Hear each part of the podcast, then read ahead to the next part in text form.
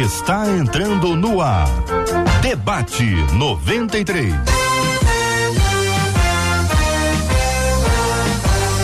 Realização 93 FM. Um oferecimento Pleno News. Notícias de verdade.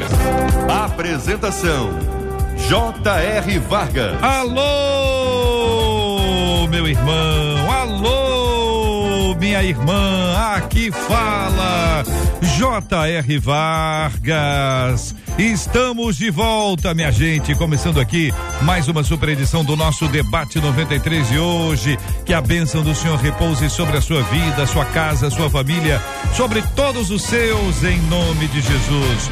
No Debate 93 de hoje, Pastor Paulo Azevedo. Bom dia, Pastor.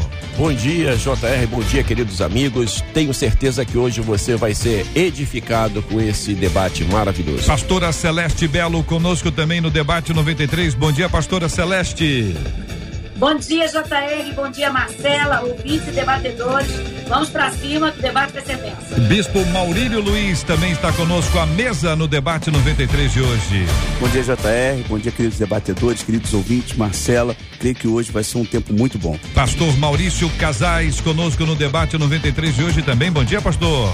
Bom dia, JR. Bom dia aos colegas debatedores e bom dia à nossa 93 FM. Benção puríssima. Estamos no rádio em 93,3 FM, transmitindo para todo o Brasil e o planeta. Você está com a gente também no nosso aplicativo, app da 93 FM. Já baixou?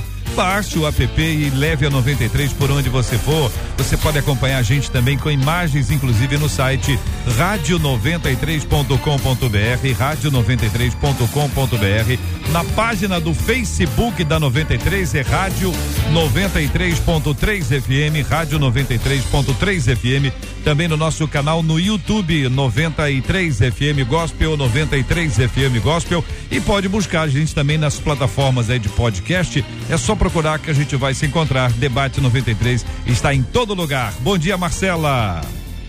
JR, nossos queridos debatedores, que bom a gente chegar a uma sexta-feira a mais aí ao lado de vocês e dos nossos ouvintes, JR, que são fiéis lá no nosso canal no YouTube. A Dorothy, que é daqui do Rio, mas ela no momento está no Maranhão. Ela disse assim: Eu não me desligo do debate, onde quer que eu esteja, porque o debate 93 é de lei. Que então, Dorothy, Maranhão, Maranhão. Maranhão ligado com a gente, é de lei, debate começou. Bora pra cima, como disse a pastora Celeste. Benção puríssima, vamos juntos no debate 93. Você tá ligado, tá conosco, vamos em frente? Então vambora.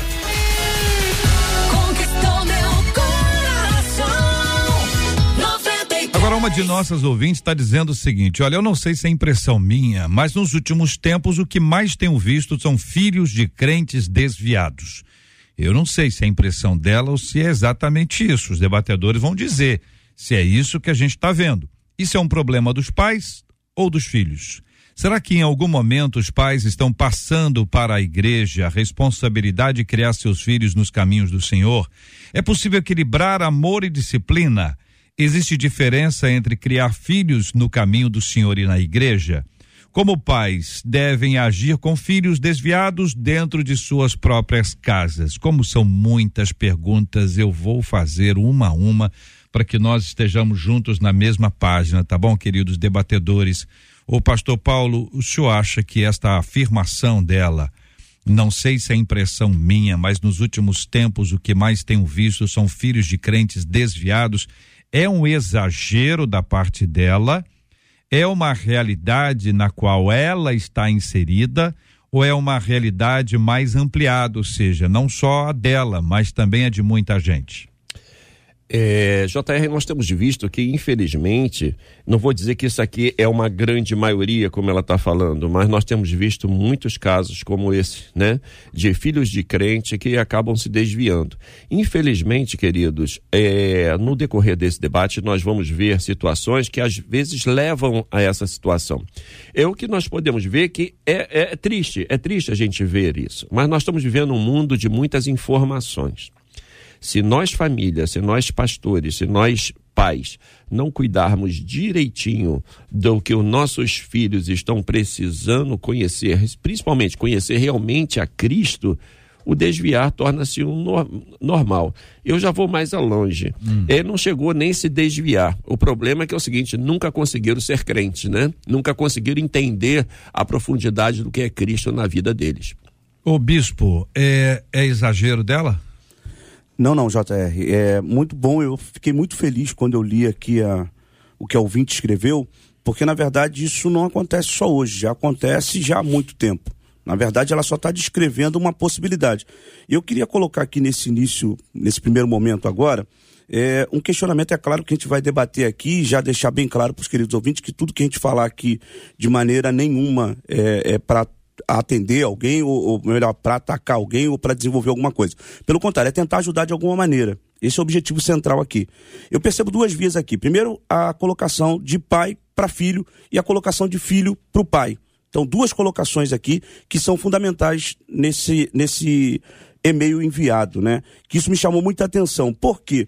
Ela está percebendo, talvez seja uma, uma perspectiva de filho para o pai e de pai para o filho. A Bíblia diz que nesses últimos dias Deus restauraria o coração dos pais aos filhos. E aqui eu já começo já colocando essa indagação, por quê? Porque é uma realidade de muita gente. Por que, que eu quis começar assim? Esses dias uma mãe me procurou e disse assim: o senhor poderia ajudar é, eu, eu falar um pouquinho de Jesus para minha filha? Uma filha de quatro anos de idade. Então isso me gerou uma preocupação. Por isso que eu disse do pai para o filho e do filho para o pai. Se a mãe ou o pai não estão conseguindo, cristãos, falar de Jesus dentro da sua casa, né? Como é que o filho dentro de casa vai absorver isso? A gente vai avançando passo a passo. Inicialmente a ideia é identificar, ouvindo vocês, se a afirmação da nossa ouvinte está exagerada ou se ela é isso aqui mesmo que vocês estão vendo.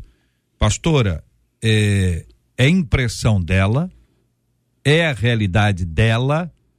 Ou é uma realidade ampliada que filhos de crentes são desviados, que sempre desviaram, não tenha dúvida, né?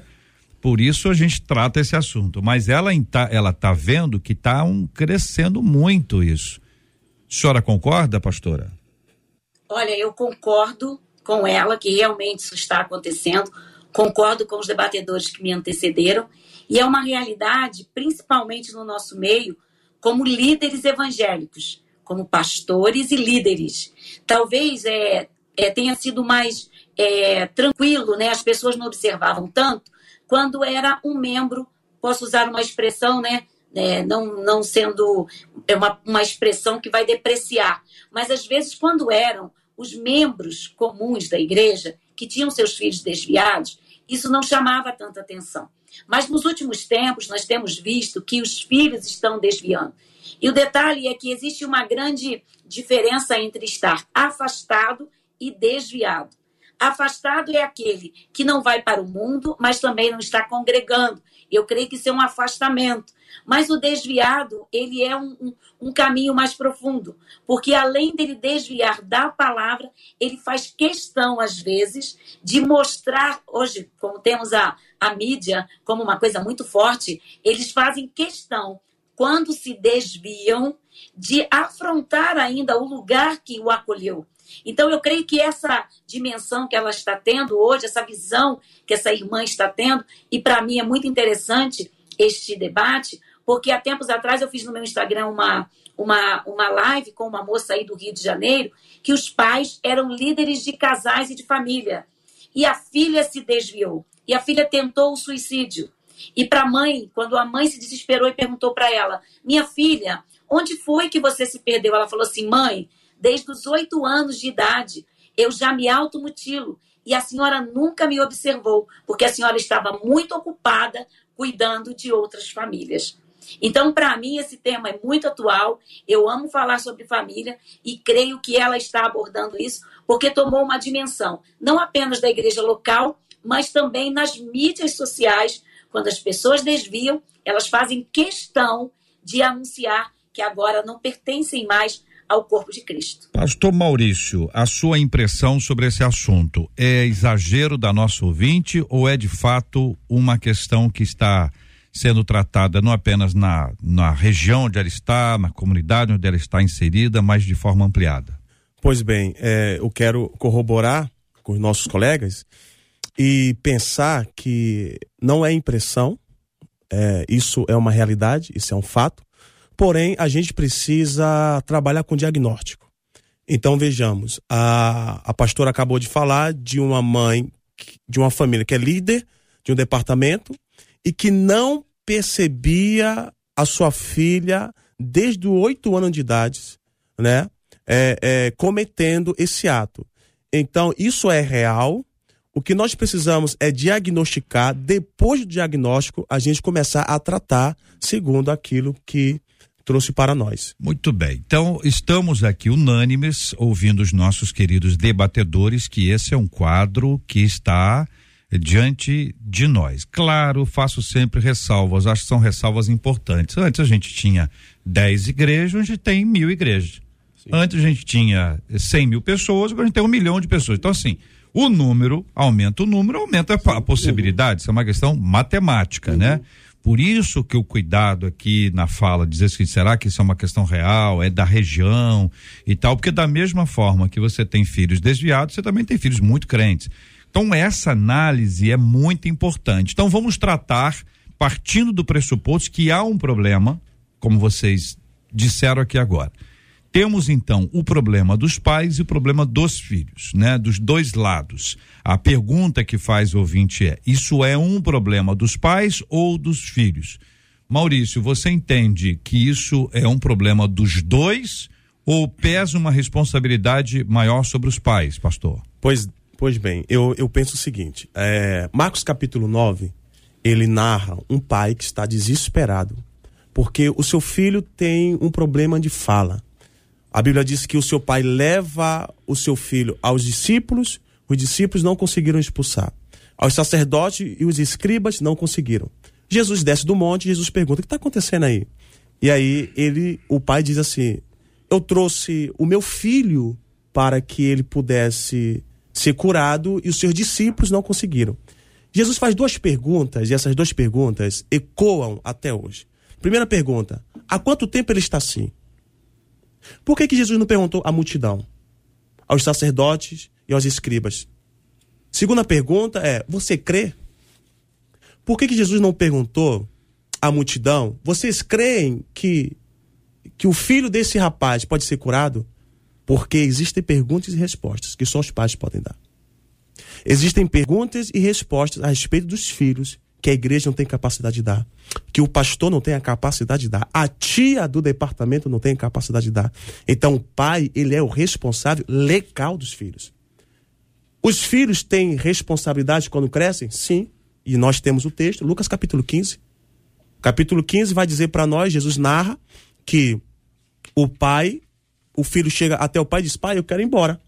E a Bíblia deixa bem claro que o pai não hesita ao filho: Filho, não vai embora, não, filho. Quer ir embora? Decisão sua, cara. Eu ensinei para você. Tá aqui, ó. Desde pequeno eu te ensinei. Tu quer ir embora? A Bíblia diz que o pai reparte e o filho vai embora. Só que quando o filho volta, se arrepende, o filho volta, aí a Bíblia diz que o filho mais velho, que nós chamamos de desviado, o filho mais velho não quer entrar para a festa. O pai sai da festa e diz: Vamos entrar, filho. Então por que que o pai não disse para o filho mais novo, não saia, e disse para o pai e disse para o filho mais velho, entre? Porque a decisão de sair cabe a nós, não cabe aos pais.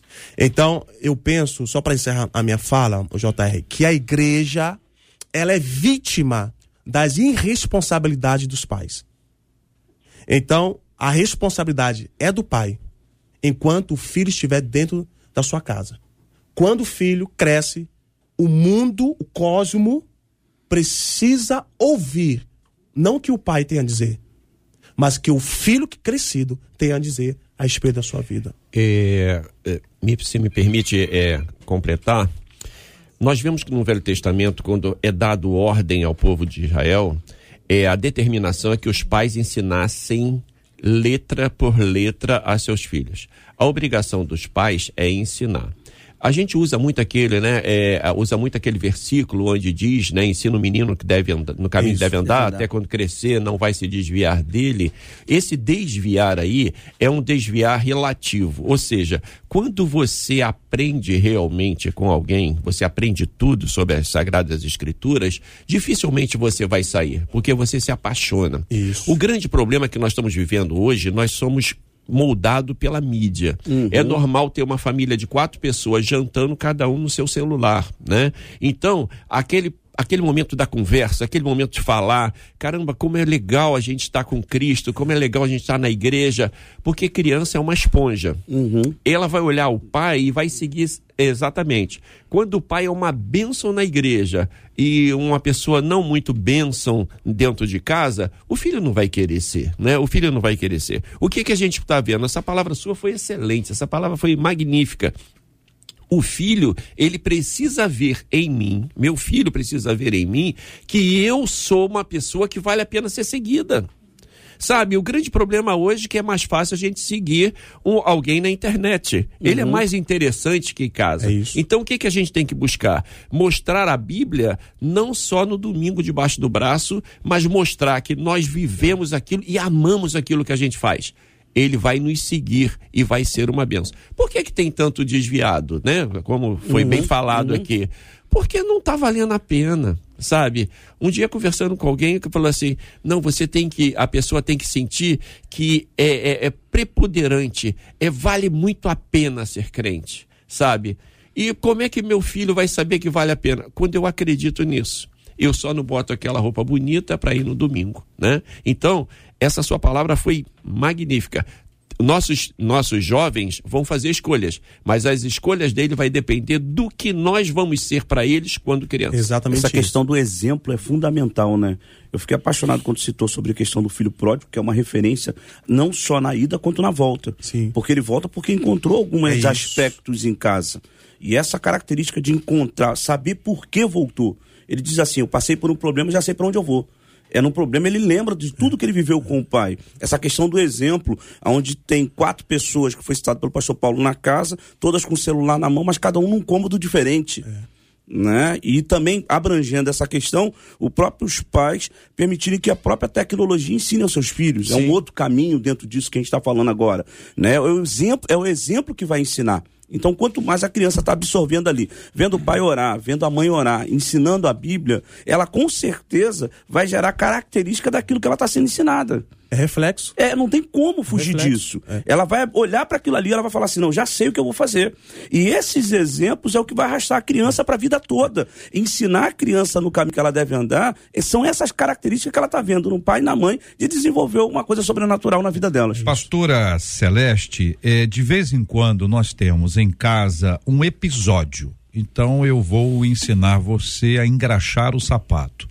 Eu vou ensinar a preparar um bolo. Então vamos ficar no bolo aqui, porque essa hora já começa a dar uma certa vontade de encontrar um bolo. Quem sabe, dizendo isso, alguém aqui entre nós de repente tem um bolo em algum armário, porque aqui tem uns armários com muitas chaves. Eu imagino que possa possa haver. Então vamos pensar um bolo, pastor. café já tem. Então vamos lá. É, vamos pensar assim, pastora. Ah, olha, hoje eu vou te ensinar a fazer um bolo de fubá. Maravilha. Então hoje é o é o é o episódio, né? Hoje é o evento. Só que eu posso estar ensinando, ou alguém pode estar ensinando alguém a preparar um bolo hoje. Mas essa mesma pessoa que é o aluno aqui, que é o que é o aprendiz, viu cozinhar ontem, anteontem, semana passada, semana que vem, a outra. Então estou dizendo que isso aqui é o todo. Isso é o todo. Só que hoje eu vou ensinar. Então eu estou ensinando ao longo da semana inteira, mas eu acho que estou ensinando agora. Entendeu, pastora? Eu tô achando que eu tô ensinando a preparar o bolo agora. Eu tô dizendo, ó, vou te ensinar a preparar o bolo agora. Eu, eu tô achando. Só que na verdade, eu tô ensinando ao longo da semana toda. Pastora, pastora, pastora, pastora. Nós, nós aprendemos por observação. E aí quero abrir um parênteses. Eu tenho um bolo aqui excelente de cenoura Obrigado. com cobertura de chocolate. Obrigado por falar isso. Pena que só são 650 quilômetros. É. Mas quem quiser vir, a casa está aberta. Oh, maravilha. Obrigado. mole. Marcelo. Mas, JR, nós Sim, aprendemos por exemplo, né? Foi muito bem falado. A palavra de Deus vai declarar para nós: gravem estas palavras no coração e na mente, amarrem-a nas mãos, prenda na testa como lembrança, ensinem a seus filhos, conversem a respeito delas quando estiverem em casa e quando estiverem caminhando, quando se deitarem e quando se levantarem. Nós temos duas meninas. E as duas meninas, graças a Deus, estão conosco, são participantes na obra. Uma que já é a doutora Larissa, ela trabalha conosco no Ministério de Dança e também na multimídia. A caçula, de 19 anos, a Juliana, também já está na multimídia. Mas desde novas, desde bebê, criamos a cultura, tanto da gratidão e de estarmos no Senhor.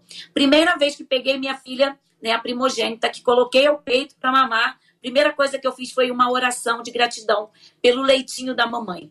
Com isso, criamos a cultura. Não se guarda compras sem antes agradecer ao Senhor.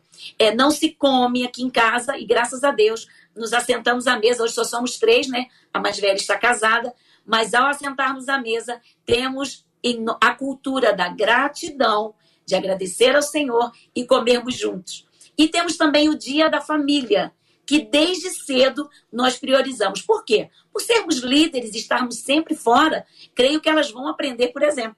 Então, um dia na semana, a mais nova, que hoje está em casa, faz faculdade, o dia que ela sai mais cedo é o dia que nós não temos compromisso. Ficamos em casa, assistimos um filme, comemos um lanche e podemos compartilhar sobre todas as coisas. O que, que eu tenho aprendido? Como você falou, eu não ensino a minha filha a fazer o bolo hoje. Eu estou ensinando ao longo da vida. E o que eu, eu, eu, tenho aprendido também, que às vezes quando eu vou ensinar minha filha, ela fala para mim assim, mãe, mas eu vi essa receita de uma forma diferente. Eu vi um detalhe nessa receita que a senhora não coloca. Será que dessa vez a gente pode fazer assim? Então, hoje o que eu tenho aprendido com as nossas filhas, que elas também têm conselhos para me dar. Eu já tive em situações tão difíceis no ministério em que eu iria agir por impulso e as minhas filhas, orientadas pelo Espírito Santo e baseadas na palavra, me falaram: mãe, não faça isso, vai dar ruim. Mãe, pense um pouco mais, ore um pouco mais. Então, hoje eu posso dizer que dentro da minha casa eu tenho duas conselheiras uma de 20, vai fazer 20 e uma de, vai fazer 25 semana que vem. Porque elas foram criadas dentro desse padrão. Tudo na nossa casa, nós, qualquer coisa, JR, pode falar assim, ah, isso é um absurdo. Se nós vamos comprar um televisor para nossa casa, nós compartilhamos entre nós. Vamos comprar um carro, não é o marido, porque ele está pagando, que ele chega e fala, não, é essa marca, eu gostei, pronto, acabou. Nossas filhas fazem test drive, elas gostam. Será que vai ser bom para a família? Vamos todos comprar o carro. Mas hoje o que acontece? Muitas vezes os próprios pais ou e principalmente os líderes, eles impõem a sua vontade. Quando nós impomos a nossa palavra, afastamos os nossos filhos. Os filhos querem ser o quê? Participantes das decisões. Aqui em casa é assim, ó, o que vamos comer amanhã? O que vamos fazer no almoço? E isso é importante. Traga seus filhos para perto e você não vai se arrepender. Marcela, nós estamos acompanhando a fala dos nossos amados ouvintes. Eu quero só anunciar para todos eles, antes disso, que a equipe de promoção da 93 está na loja Brasil Automóveis, na Avenida Automóvel Clube, em São João de Meriti, ao lado do posto Terrana. E a nossa equipe está lá com o Roberto Vidal. Ele tá, ainda está tá fazendo dieta? Que, não é, o Vidal sempre faz dieta. Não, parece aquele negócio da, que só come uma, uma fruta. Hein? Aí, Pitica. Tá no foco, Ele que a tá no Pitica falou. Pedi ajuda aqui da minha. Uma fruta. Do meu point. É jaca meu ele tá ponto. comendo. Ele tá, Tá. comendo jaca. É. É uma frutinha, coisa pouca. Bom, tá lá Mas quem o também faz Ah, é, dieta sempre tá, é quem tá acompanhando ele hoje. Vanese? também. É. Vanese tá fazendo dieta? Tá aí, ó. Roberto é. Vidal e Vanese. Vanese eu não falei nada. Tô só falando do, do Vidal. Você trouxe aí a fala da Vanese.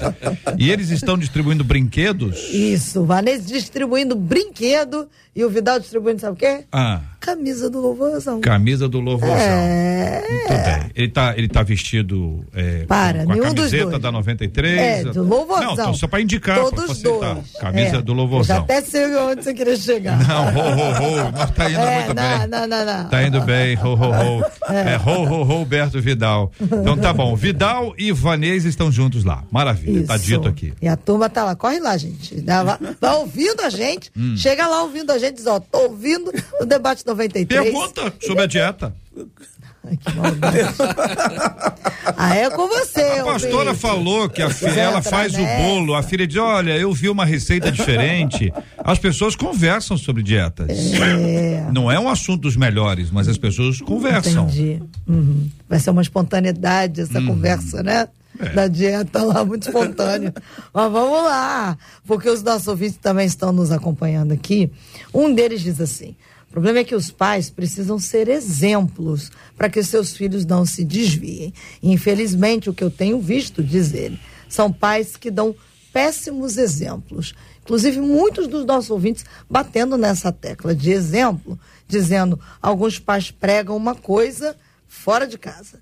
E dentro de casa acabam vivendo outra. Mas também já teve um pai, antes você fala que eu sei que tá todo mundo falando, tem. Mas teve um pai aqui que disse assim: o problema é que às vezes alguns filhos também são espertos. Quando a gente coloca alguns limites dentro de casa, nos questionam quanto à nossa questão da fé, disse esse ouvinte. O bispo, é, é pro senhor. É o seguinte: é, todo mundo dá, dá exemplo.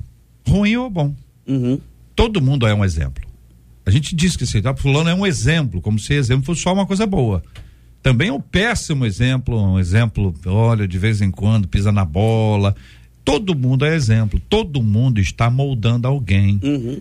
Então, nesse processo de moldar alguém do trabalho, moldar alguém da escola, da rua, da igreja, dentro de casa, então, esse processo de moldar é mais intenso ainda, né, bispo? Muito mais intenso. Dentro de casa, então, é responsabilidade é dobrada, né? Isso vale para ambos, tanto para os pais quanto para os filhos.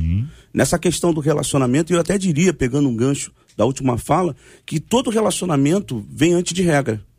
Então, o relacionamento já vai começar ali. E deixa eu pegar essa questão dos filhos que foi falado agora desse pai.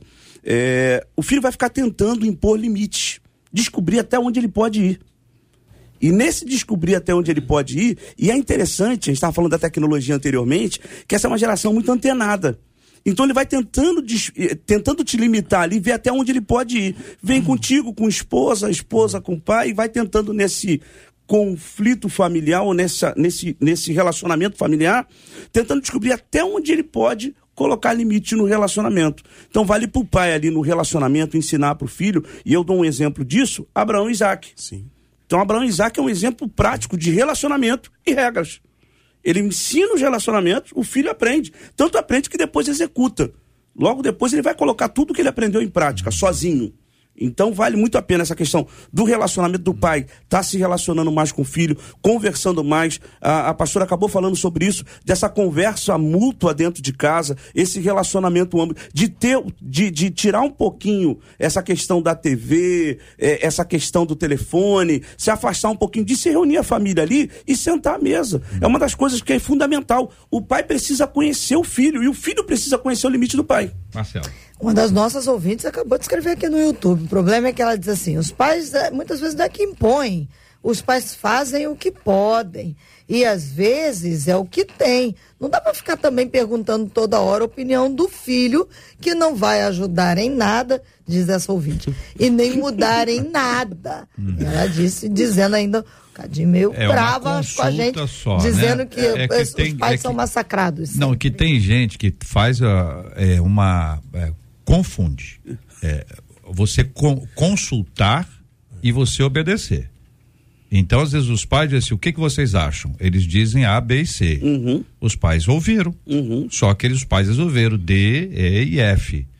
Por quê? Porque tem uma diferença entre ouvir e Exatamente. obedecer. Não é não, pastor? Exatamente. Sim, sim. Com certeza. É, eu, quero, eu quero voltar só mais um pouco a respeito dos filhos, porque eu vejo que a gente está falando dos pais, mas na Bíblia a gente vê também, por exemplo, é, quem foram os filhos de Arão? Quem foi Arão? uma figura importante para os filhos. Mas Abiú e, e, e esqueci o nome dele agora, é, é Nadab, Nadab. fizeram coisas erradas. Quem foi Samuel? Uhum. E quem foram os filhos de Samuel? Então, eu penso que sim, o filho, o pai, ele é responsável por ensinar, mas o filho também é responsável para aprender. Exatamente. Se ele não quiser, meu amigo, você pode fazer o que você quiser. Se o filho não quiser, e eu posso falar isso porque talvez não os senhores, mas eu tenho oito irmãos. A minha mãe foi uma mulher de oração. Minha mãe sempre nos ensinou o caminho que deve andar desde pequeno. O meu irmão não é cristão. Então, calma aí, quem é o culpado? Porque minha mãe não ensinou? Não, ele decidiu. Então, na Bíblia, a gente vê a responsabilidade dos pais, sim, os pais são responsáveis. Não é a igreja, não é a tia, não é o pastor, os pais. Mas os filhos também precisam entender, enquanto eu tenho um filho de sete anos. Quem é o responsável legal pelo meu filho? Sou eu e minha esposa, minha amada que está aqui, Ana Carolina Torres Casais. Ela falou para não falar, mas já falei. Né? Ela está aqui. Então, nós somos responsáveis, mas conforme o meu filho vai adultecendo, ele precisa entender que as decisões cabem a ele. Eu queria só pegar um gancho dessa questão dos filhos, a importância do filho executar. Eu fui primeiro na minha casa aceitar Jesus e peguei uma família totalmente espírita. Minha família toda hoje congrega na igreja.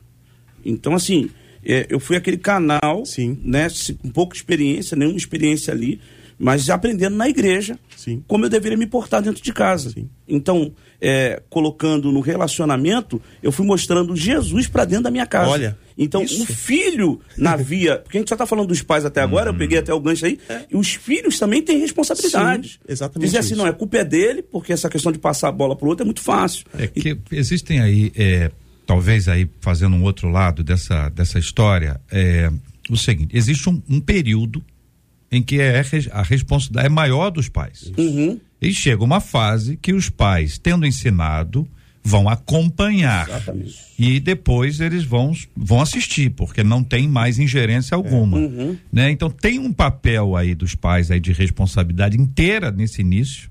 Sim. Inteira. Sim. Que os filhos são pequenos de- demais. E, e é um processo. Gente, aprendizado é um processo. Uau. Não adianta. Você não chega e ensina tudo, né, Marcela? que mais temos aí? Tem ouvinte aqui falando. O problema é que a gente está vivendo um tempo em que é, impor, diz ela, né, regras e limites, você se torna estranho. Ela diz, é, os meus filhos hoje, eles dizem sim aonde vão, com quem vão, que horas voltam e ainda o que vão fazer.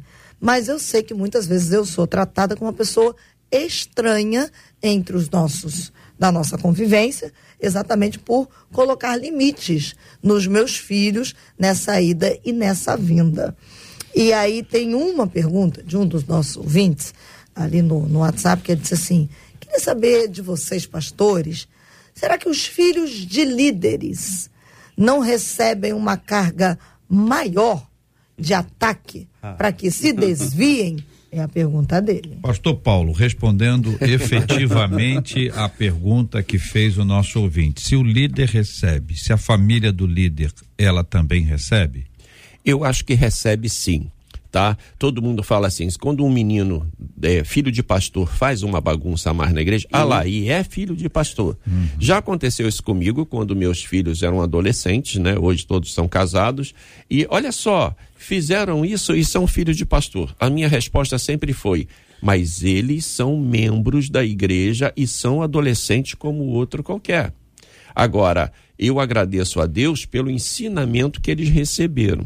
A, a Marcela falou agora uma palavra que me chamou muita atenção dessa ouvinte que falou assim: eu tenho me sinto estranha porque eu assumi essa posição. Queridos, seja estranho, querido, assuma esse negócio. Você é estranho, mas os teus filhos estão indo no caminho certo. Você está colocando. Você vai querer ser amiguinho do seu, dos seus filhos e deixar eles fazer o que quiser, depois chorar fica, fica mais tri- fica mais difícil. É. Eu sempre tive um sonho. Eu, eu fui militar, morei em Brasília até 1990 e eu mais um colega tínhamos um sonho de vir de bicicleta de Brasília até aqui. Na época eu era jovem, É era, perto, tal, né? tal, é pertinho. A gente tinha aquela loucura para fazer aquilo ali. A gente, olha só, vamos treinar, mês que vem a gente faz. Mês que vem a gente faz, mês que vem a gente faz. Resultado, os anos passaram, gente. Estamos em 2023. Hoje, ainda que eu quisesse, Que eu não teria condição Não, física para para fazê-lo. Para com isso. Nós vamos dar apoio. Vou dar Nós vamos dar apoio. Mas olha só. A gente, 93 vai te apoiar. Ah, Nós vamos escalar, obrigado. Vamos escalar um locutor para ir de bicicleta junto com o senhor. vai ser o- o... Vidal. Vai dar Vidal, Vidal. Olha Vidal, só, nosso gente, atleta. o que, que eu tenho que fazer? O tempo passa, sabe? Às vezes a gente deixa de, de orientar os nossos filhos, mostrar o caminho, que não adianta a gente só falar assim, olha só, o caminho é esse, e você não vai pelo caminho. É no. É É, no. você tem que estar junto dele o tempo todo, que o tempo vai passar. Vai ter uma hora que, como o pastor falou muito bem, você não vai ter mais ingerência nenhuma sobre teu filho. A tua influência, que é aquele momento quando o filho fica adolescente e tal, meu pai não sabe de nada. Quando chegar esse momento, você já cumpriu a sua parte. O tempo passa. Lute pela sua família, lute pelos seus filhos, ensina em tempo fora e seja chato para que você tenha colha frutos lá adiante. Pastora Celeste, é, a gente falou aqui um pouquinho sobre é, é, disciplina, né? Que é a nossa ouvinte dizendo que as pessoas acham ela estranha e tudo mais. Aí uma pergunta que faz a, a nossa ouvinte é se é possível equilibrar amor e disciplina. Eu imagino que a resposta seja sim, mas a pergunta que eu faço, evidentemente, para poder explicitar é como. Olha, eu tenho dois testemunhos muito interessantes a respeito de disciplina e amor e um outro de intercessão de uma mãe por um filho. O pastor Maurício falou aí que ele tem vários irmãos. Eu sou a nona irmã. E minha mãe, que já dorme no Senhor, meu pai, que já dorme no Senhor. Eu sou a caçula. E meus irmãos, né? Eu tenho dois irmãos que já partiram e nós somos seis mulheres. E nem todas as minhas irmãs estão cumprindo o propósito em Deus como minha mãe sonhou. Eu creio que hoje eu estou fazendo muito mais do que aquilo que minha mãe imaginou. Mas eu creio que toda a minha família poderá ser alcançada. Mas um dia, ministrando aí no Rio de Janeiro, uma mãe veio e falou comigo assim: Pastora, eu me converti e eu passei a falar para minha filha que ela tinha que vir para a igreja. E minha filha gosta da balada. E Aí no Rio de Janeiro, naquela época, era as baladas eram algo muito. Eu sou de São João de Meriti, morava em São João de Meriti. Se estivesse aí, ia lá pegar uma camiseta para mim, do Louvorzão, pertinho da nossa casa. E aí, essa mãe falou assim: tá bom, filha, você pode ir para balada e chegar a hora que você quiser, mas nós temos um combinado. 8 horas da manhã você vai estar de pé para ir para a escola dominical. Você não precisa ir no culto da noite. Eu quero apenas que você vá comigo à escola bíblica dominical. Aquela mãe me contando o testemunho numa igreja que eu ministrei em Vilar dos Teres, em São João de Meriti.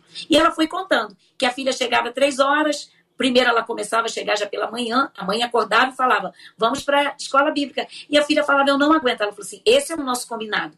Você pode ir para a noitada, mas pela manhã você vai para a EBD. E a menina começou a variar, chegar três horas da manhã, duas horas da manhã, e começou a diminuir. Por quê? Ela não queria ir cansada para a escola bíblica dominical. E aquela mãe me apontou a filha e falou assim: Sabe aquela que está ali no altar? Aquela ali é a minha filha. Porque eu coloquei para ela uma disciplina com amor, mas também dei a ela a oportunidade de ir para a noite e vir para a igreja. Aquela moça se converteu, porque a fé vem pelo ouvir e ouvir a palavra. Quando foi falado a respeito do exemplo, né, e eu prezo muito pelo exemplo, existem líderes que são excelentes na igreja, pastores excelentes no púlpito. Como diz a historinha de que os filhos e a esposa estão chegando com a mudança na igreja e o pastor fica admirado e pergunta: o que vocês estão fazendo aqui? Nós queremos morar aqui porque aqui você é melhor do que na nossa casa. Então nós temos que entender que o exemplo é tudo na vida de um cristão. E para finalizar, a história de uma mãe, uma mãe que orava pelo seu filho, a mãe intercedia pelo seu filho. E o seu filho chegava de madrugada, encontrava sua mãe orando e dizia para ela: Senhora, é uma tola. Fica acordada enquanto eu estou na, na noite. A senhora está gastando seu tempo.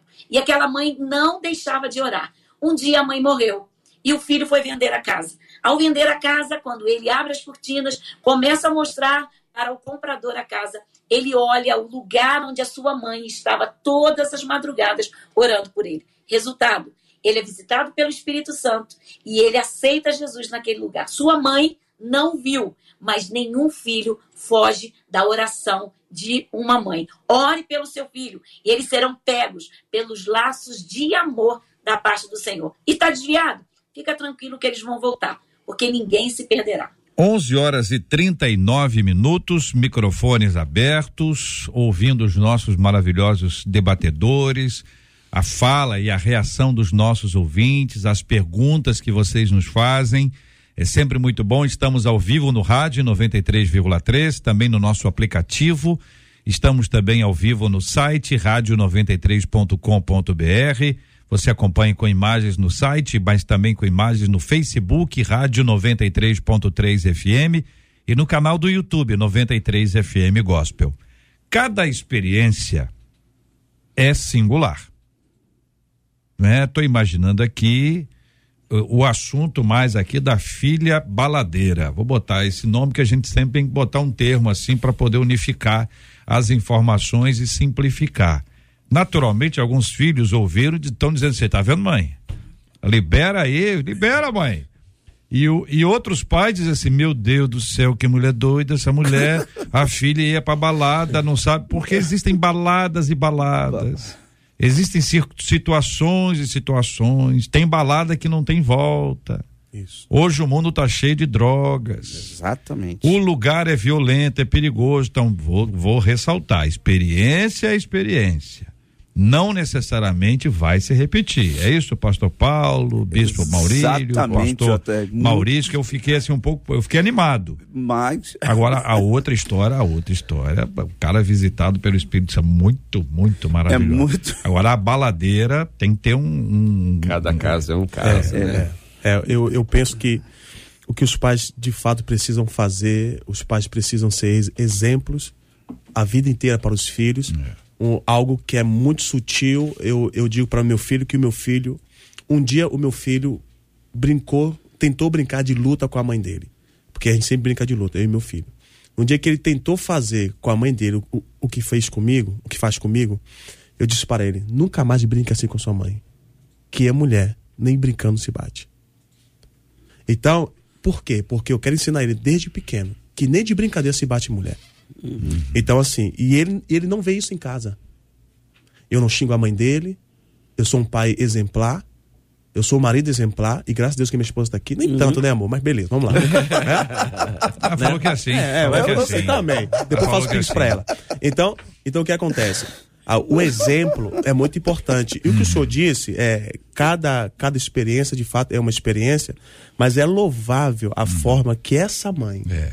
tratou a filha o, o, o pai do filho pródigo esperou de braços abertos. O filho chegou, abraçou, falou assim: E aí, mano, tudo bem com você? O pai, eu pequei. Olha como ele disse: pequei contra ti. Uhum. Porque o filho sabe que o responsável foi ele. Pai, eu pequei contra ti. O pai entra, traz roupa, faz festa. Então é assim que se trata Vamos alguém frente, que estava né? fora. É, é. interessante é que ele não diz direto pro pai, ele diz pequei contra Deus e contra Exatamente isso, contra isso, Deus e contra ti. Isso é fantástico, ele percebe a ordem, coloca a boa, ordem na casa. Boa. Tem né? uma pergunta importantíssima boa. que aplica para hoje e aplica para sempre. É como saber quem é desviado. Entendeu? Porque a ouvinte fala, como pais cristãos devem agir com filhos desviados dentro de sua própria casa. E pode ser que nós temos filhos agora acompanhando a gente e quem está desviado são os pais. Exatamente. Como é que a gente sabe que uma pessoa está desviada? Que ela não vai mais à igreja, que ela quer ir pro baile funk, ou às vezes a pessoa não quer ir pro baile funk porque não gosta. Ela não vai pro baile funk porque ela não quer, porque ela não gosta. Então ela não vai ao baile funk, ela vai para casa, ela sai de, sai de dia, trabalha, volta à noite para casa. Ela não tem nada assim que você vai dizer assim, ó, oh, tem negócio esquisito. Ela só não lê a Bíblia, só não ora entendeu? Não adora, ela não tem mais nenhum engajamento espiritual, até vai à igreja. Estou é. perguntando para você que isso se aplica a tudo agora. Sim. Não só a este caso, mas a qualquer outro caso. Uhum. Porque é possível que na descrição que vocês fizerem, alguns dos nossos ouvintes se percebam uhum. desviados. Por isso, de, o de... peso dessa introdução. Responde é, essa primeira, depois o senhor volta. É. Depois o senhor então, volta nessa sua. Eu já aí. diria que a prioridade muda. Ah. Uma maneira bem prática. Prioridade, Prioridade muda. Jesus vai dizer que a minha, a minha família são aqueles que fazem a minha a vontade do meu pai. Uhum. Simples. Direto. A prioridade uhum. mudou. O que, que eu chamo de prioridade mudar? Sim. É, dando um exemplo bem prático. Hoje as pessoas dizem assim, não, culto de domingo. Vou botar domingo, que a gente considerava, o pessoal vinha da antiguidade dizendo, não, é, domingo é do Senhor, É, viu, você não Paulo? pode faltar. Tá falando de você. Antiguidade. É, galera antiga, Foi, assim, não, eu tô foi. falando assim da. da Ele da- olhou do pro seu lado, eu vi. E, e a gente hoje pega, as pessoas dizem assim, não, vamos fazer festa de 15 anos. Que dia? Domingo. Uhum. Domingo. É mais barato. É, aí já dá, dá desculpa que é, É, mais barato. mas é mais barato. prático, O é, um salão é exemplo mais barato. prático da coisa. Ela começa a desviar o foco. Esses dias pegando esse respondendo, por isso que eu disse prioridade, Uhum. que um pai disse assim: não, a, a melhor maneira de ensinar meu filho no caminho que deve andar é levar pro shopping. Eu falei, como é que é levar pro shopping? Que andar? Que ele tá falando Andar, na- andar no caminho do Senhor. Ele está falando do Ah. caminho do Senhor. É levar meu filho pro shopping. Porque lá ele vai ouvir uma música, lá ele vai brincar. É a mesma coisa que tem na igreja. E eu falei, impossível. Uai. Uma coisa não tem nada a ver com a outra. E, e respondendo exatamente isso que ela está falando aqui. Então, por isso que eu disse que quando a prioridade mudar, meu irmão, precisa rever conceitos, precisa voltar. A gente- JR falou sobre a questão da oração, falou sobre a questão da busca, falou sobre a questão de estar reunido com a família. Porque qual é a maior marca que o filho vai aprender com o pai? É indo para a igreja. Quando o pai leva o seu filho para a igreja, ele vai- ele lembrar e vai dizer assim: rapaz, meu pai me trazia para a igreja. Minha mãe me trazia. Pra... E a gente vinha juntos para a igreja. Essa é a maior marca de um relacionamento com Deus, com a família e com a igreja. Como saber quem é desviado? É, essa palavra Quem aí, está desviado? essa palavra aí é bem, bem puxada porque nós estamos vendo a era dos desigrejados, né? Tem um monte de gente, não, eu continuo crente, eu estou afastado da igreja, mas não estou afastado de Deus. Eu acho que é- chega a ser uma. É, é controverso isso, né? Porque é difícil pensar na- nas duas coisas, é a saída. O grande problema é o seguinte: quando a gente começa a ver, vamos supor que o desigrejado ele continua fiel. É, quanto tempo ele leva de oração? Quanto tempo ele tem buscado ao Senhor? Quanto tempo ele tem procurado uma comunhão com Deus? Eu, a, a nossa experiência mostra que a comunhão com Deus, ela automaticamente nos traz a igreja. A igreja que a gente diz é o templo, né? Porque a gente quer estar junto E não dos deixando de irmãos. congregar como é costume de alguns. A gente quer estar junto ao mesmo tempo. O grande problema é que, infelizmente, nós temos desviados dentro da igreja, como foi falado aqui. Pessoas que chegam depois do louvor, na hora da palavra, ficam olhando o celular. Exatamente. A pessoa não tem nenhuma conotação, não tem nenhuma satisfação de estar ali, de estar louvando ao Senhor. Estamos vivendo uma época é, é, que o JR falou muito bem, que a questão de limites, ela saiu, né? Ela as pessoas têm perdido muito essa noção de, de, de limite. Porque os limites saíram, hoje em dia é o seguinte: todo pastor já se tornou é, obsoleto, eu não preciso disso, eu não preciso daquilo, o Não aconselhamento não é mais. A gente busca o co- aconselhamento no Dr. Google, mas não procura um aconselhamento espiritual de alguém que o Senhor tem separado, tem se separado para dar aquela, aquele aconselhamento. Como descobrir se a pessoa está desviada? Quantos, muitos estão dentro da igreja e desviados, porque a sua comunhão com Deus já foi colocada totalmente de lado. Questão da prioridade. E só pegar uma- um gancho aqui no que o senhor falou, pastor Paulo. Ou nunca foram crente. Filho de crente não é crente. A- a- até que ele decida ser é crente. Isso, é isso. é Ele isso. tem que decidir. É uma decisão pessoal dele. Eu penso que, que Aí o que o voltou lá do falou... início, que a gente começou. Exatamente. Né? isso, é, é. Estão muito desviados porque nunca foram crentes. Nunca foram. E o que o é uma decisão falou- pessoal. É uma, todo mundo para virar crente. É uma decisão minha. Eu preciso. Meu filho precisa decidir. Então, quando ele decide ser crente, ninguém consegue tirar do coração É dele. isso, é isso. O, o que o senhor falou é muito importante, como identificar prioridade. De fato, a prioridade muda completamente, muda completamente. Então, você percebe de fato, né? E, e- e- e uma coisa também que é importante é, é a gente pensar que tem gente que está na igreja, mas que está adestrado. Adestramento não tem a ver Palavra com, forte né? e verdadeira. com comunhão com o Senhor e, e, e aquele que se relaciona com Deus. Porque tem gente que chega na hora do culto, prega bem, fala bem, canta bem, sabe a hora de sair do culto, vai para a escola bíblica dominical. Isso é um adestramento. É você entrar em uma empresa e dizer assim: ó, nossos valores é isso aqui. Chegar cedo, bate o ponto. Então, tem gente que está adestrado, não convertido. Então a gente precisa entender isso. É isso que eu ia falar só, antes. Provérbios a capítulo vocês 3, o versículo seguinte, 12. A pastora Ce- Celeste, para inseri-la na, na conversa, pastor, fica desesperada, porque ela está ela tá em Guaxupé e, e, e é, a gente tem aqui a, a, a norma técnica, né, para poder colocá-la no ar. Eu desligo o microfone todos nós, senão o som fica, fica, fica ruim. Pastora, para poder ouvi-la sobre esse assunto, o pastor, a pastora, identifica que uma pessoa está desviando, quando eventualmente ela começa a chegar atrasada, ou quando ela começa a faltar, quando ela não participa mais de alguma ação especial que a igreja tem, quando ela é desafiada, olha, ajuda a gente com isso, ah, não posso aí, tá. É o que a igreja normalmente percebe. A lógica é que isso é só um sinal, é um sintoma de um problema que já existe internamente. Se é internamente, o desviado antes de ser identificado pela igreja, ele é identificado em casa. Então é possível que nós tenhamos desviados em casa que continue frequentando a igreja, mas com essas prioridades outras sendo assumidas, em que a igreja só descobre daqui a seis meses, mas a família já sabe há mais de um ano. Estou colocando esses dois pontos para ver se a senhora concorda. Eu, eu concordo. Eu tenho uma frase que eu digo que o desviado, o último estágio do desviado é deixar de congregar. Porque o desviado começa se desviando dentro da sua própria casa. Então eu quero dar o meu testemunho como uma quase desviada. Aos 22 anos de idade, morando no Rio de Janeiro, sou nascida em Queimados, Baixada Fluminense, fui criada numa igreja tradicional, perdi minha mãe com 16 anos para 17, mamãe faleceu em março, eu fiz 17 em abril. E eu, com 22 anos, tentei me desviar dos caminhos do Senhor. Eu fui convidada para cantar na noite, eu fui convidada para tantas coisas. Tentei ir para a noite, não consegui. Costumo dizer que o mundo me vomitou porque, ao tentar beber, não deu certo. E todas as vezes que eu tentava fazer algo, eu me lembrava do Espírito Santo e daquilo que a minha mãe havia impresso ou imprimido na minha alma como uma mulher de Deus. Então, o meu exemplo é de que o desviado, a última fase, é deixar de ir à igreja. Esses dias eu peguei uma moça para conversar e eu falei: Estou sentindo sua falta, filha. Você tem um chamado. Ela olhou bem dentro dos meus olhos e disse assim: Pastora, eu quero ir para a igreja quando eu tiver vontade. E não quando a senhora me manda mensagem que está com saudade de mim. Então, quando eu tiver vontade de ir à igreja, eu vou. E tenha certeza, eu vou porque eu amo o Senhor. Passou um tempo, eu fiquei triste, passaram-se alguns dias. E semanas atrás, essa moça chegou perto de mim e falou: Eu quero te pedir perdão. Eu falei: Por quê? Ela falou: Pelas respostas que eu te dei. Porque eu, na verdade, estava triste, estava magoada e não sabia nem com quem. Não era comigo, não era com Jesus, mas era com a caminhada dela de fé.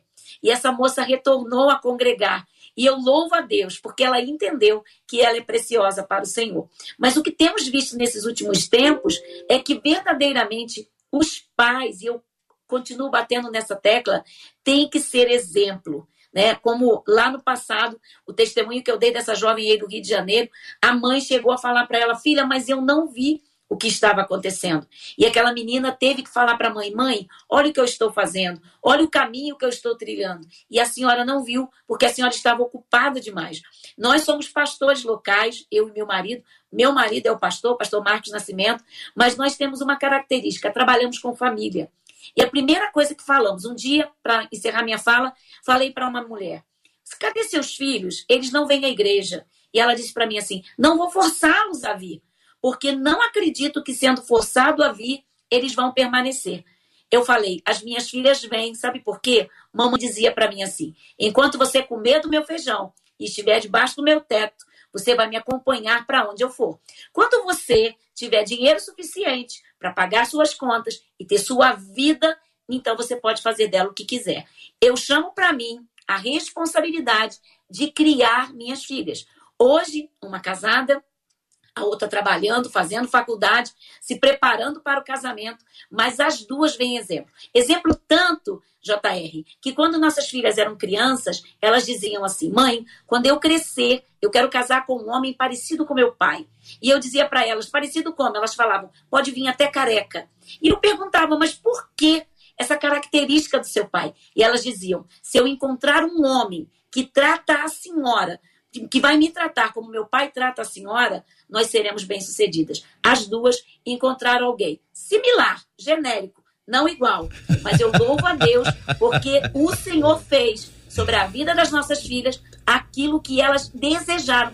Elas desejaram. Existem jovens que não querem casar Nossa primeira filha casou com 22 anos e eu já fiz casamento de menina que dizia, os pais pastores diziam: "Você vai casar nova para quê?" Casamento, não, minha filha, vai estudar aí. Quando eu falei casa, que casar é bom, e ela dizia: "Só a senhora está dizendo que casar é bom. O meu casamento é bom, porque eu fiz escolhas. Uhum. Nossas filhas também estão fazendo escolhas. Somos exemplos para os nossos filhos. 11 horas e 54 minutos na 93 FM. Marcela, nós estamos acompanhando também de perto aqui ah, esses episódios que envolvem Israel. Ah, é sempre uma atenção especial. Os nossos ouvintes gostam de ser informados uhum. desse assunto que se torna também para nós motivo de oração. É, hoje pela manhã um foguete que saiu de Gaza atingiu um prédio residencial em Tel Aviv. Três pessoas foram feridas, né? Elas ficaram feridas aí depois que esse foguete atingiu. O Hamas assumiu a responsabilidade pelo que os judeus estão chamando de chuvas de foguete que foram disparados contra Tel Aviv. Eles têm aquela proteção que todo mundo já ouviu a respeito dela, que faz com que os, os foguetes, os, enfim, qualquer tipo de, de armamento que seja enviado, eles são, não, não. eles são retidos, né? Eles são detidos, são destruídos no ar. Então é, é, um, é um instrumento extraordinário de proteção, mas não é 100%. Vai lá para 95, às vezes 97, de vez em quando acontece. Mas o fato aqui é, é o ataque. É preciso entender que esses ataques continuam. Sim. Ontem você contou que houve uma incursão em terra e essa incursão em terra destruiu alguma coisa que estava naquela pontinha lá no norte para que evite exatamente isso aí, ou seja, está tentando se proteger o tempo inteiro. Agora, Exato. um integrante do Hamas afirmou durante uma entrevista que os, os, os reféns capturados pelo, pelo por, por eles, né, pelo, esse, por esse grupo, ah, eles só serão libertados após o que ele chama de um acordo de cessar fogo. É, é então ele está dizendo o seguinte: olha, nós vamos liberar o refém se tiver o cessar fogo. E ele não cessa fogo, porque é, é, essa guerra parece que tem muitos desdobramentos ainda. E durante uma entrevista com Ghazi Hamad, porta-voz do Hamas, um jornalista da BBC perguntou como você justifica matar pessoas enquanto dormiam? Famílias. Como você justifica? E vou dizer a vocês a resposta que ele deu. Olhando para um lado e para o outro, exatamente esse silêncio. Não conseguiu Sem nem dizer absolutamente nada. Bom, isso está aí ah, e você está acompanhando, deve ser alvo das nossas orações e será em alguns instantes aqui no nosso debate 93 de hoje. Conquistou meu coração. 93. Uma de nossas queridas ouvintes levanta. Diversas vezes ouvi que o amor não é um sentimento, e sim uma atitude. Agora, gente, isso é verdade? É possível amar alguém que não queremos ter por perto? O que significa andar uma outra milha? Qual a diferença entre amar e gostar? Como ser uma pessoa aperfeiçoada em amor?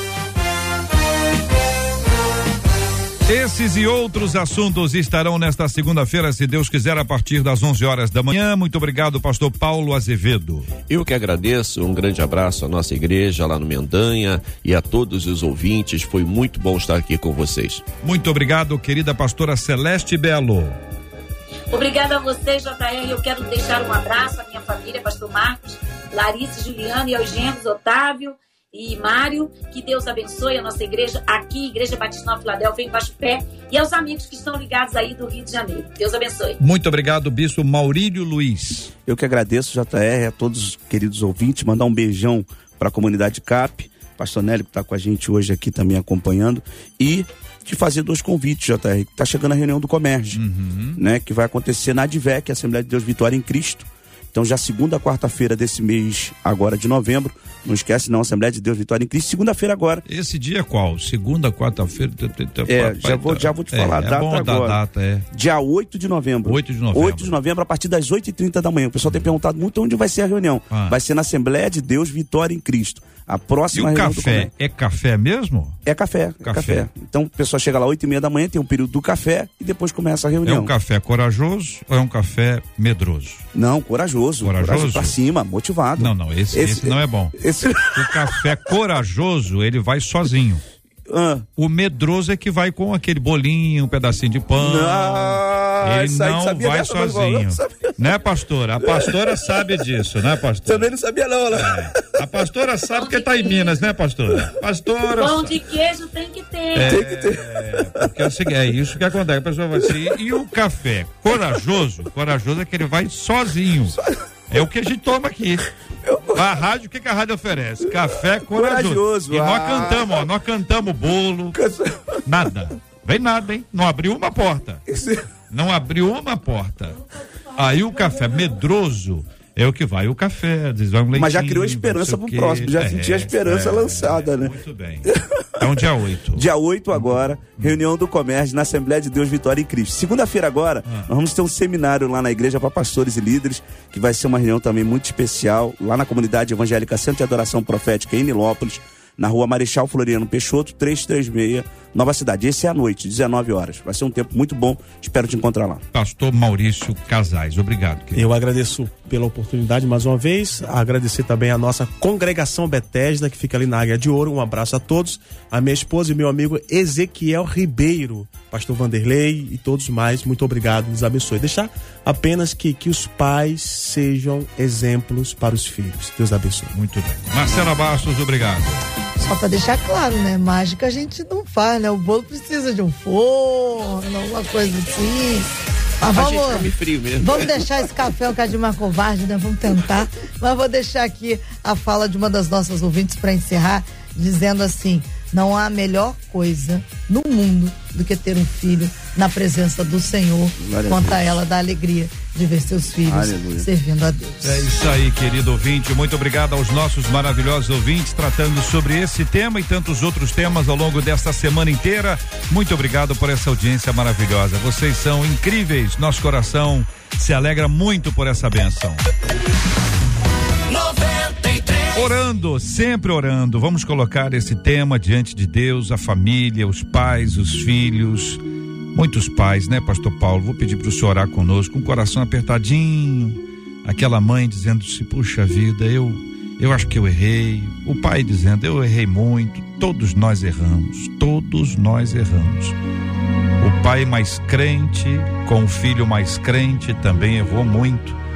Vamos orar, vamos pedir a misericórdia do Senhor, sabedoria que vem do alto. Não desista dos seus filhos, filhos, não desistam dos seus pais. Nós vamos orar pela cura dos enfermos, consola os corações enlutados. Temos orado pela paz no planeta e temos dado ênfase no que se refere a Israel e o Hamas, como tem sido ultimamente. Mas temos orado pela Ucrânia, pela Rússia. Recebemos aqui ao vivo o pastor Ricardo falando diretamente da Ucrânia. Desta vez, nós já tivemos em, em outras vezes essa mesma fala, esse mesmo cuidado de orarmos pela paz no mundo. Que Deus assim nos abençoe em nome de Jesus. Pai amado, nós te louvamos, te engrandecemos, Senhor, porque acima de tudo tu és Pai, Senhor. Senhor, esse tema hoje discutido aqui, Senhor, tu foste testemunha. Pai bendito, como nós pais temos errado às vezes com nossos filhos, Senhor. Temos faltado, Senhor, com aquilo que o Senhor tem sido conosco. Mas tu também deixaste, Senhor, o teu consolador conosco, que pode nos ensinar todas as coisas e cuidar daquele pai, daquela mãe nesse momento que está triste por ver seus filhos afastados dos teus caminhos. Deus, nessa hora te peço consolo a esses pais. E, Senhor querido, a tua provisão, que o teu Espírito Santo possa tocar nesses filhos e trazer novamente aos teus caminhos, Pai. Queremos entregar também, Senhor, a paz nesse mundo, Pai bendito. Senhor, tu és o príncipe da paz. Tu és aquele, Senhor, que provê toda a paz, ó Deus. Sabemos que a tua palavra diz que nos últimos dias aconteceria muito dessas coisas todas que estamos vivendo, Senhor. O teu Maranata cada dia está mais próximo, ó Deus. Mas nesta hora queremos pedir por aqueles que estão sofrendo com essa, com essa guerra, Pai. As crianças que estão sofrendo. Ó Deus querido, ser Senhor, o consolo. Senhor, entra com a tua providência. Nós confiamos em Ti, Senhor. Não temos a ninguém mais em confiar a não ser em ti. Nós queremos te louvar nesta manhã, pedindo também, Senhor, pelos ilutados, Senhor, pelos aqueles enfermos, Senhor, que a tua providência seja notória nessas vidas. Nós assim oramos em nome de Jesus. Amém, Jesus. Que Deus te abençoe.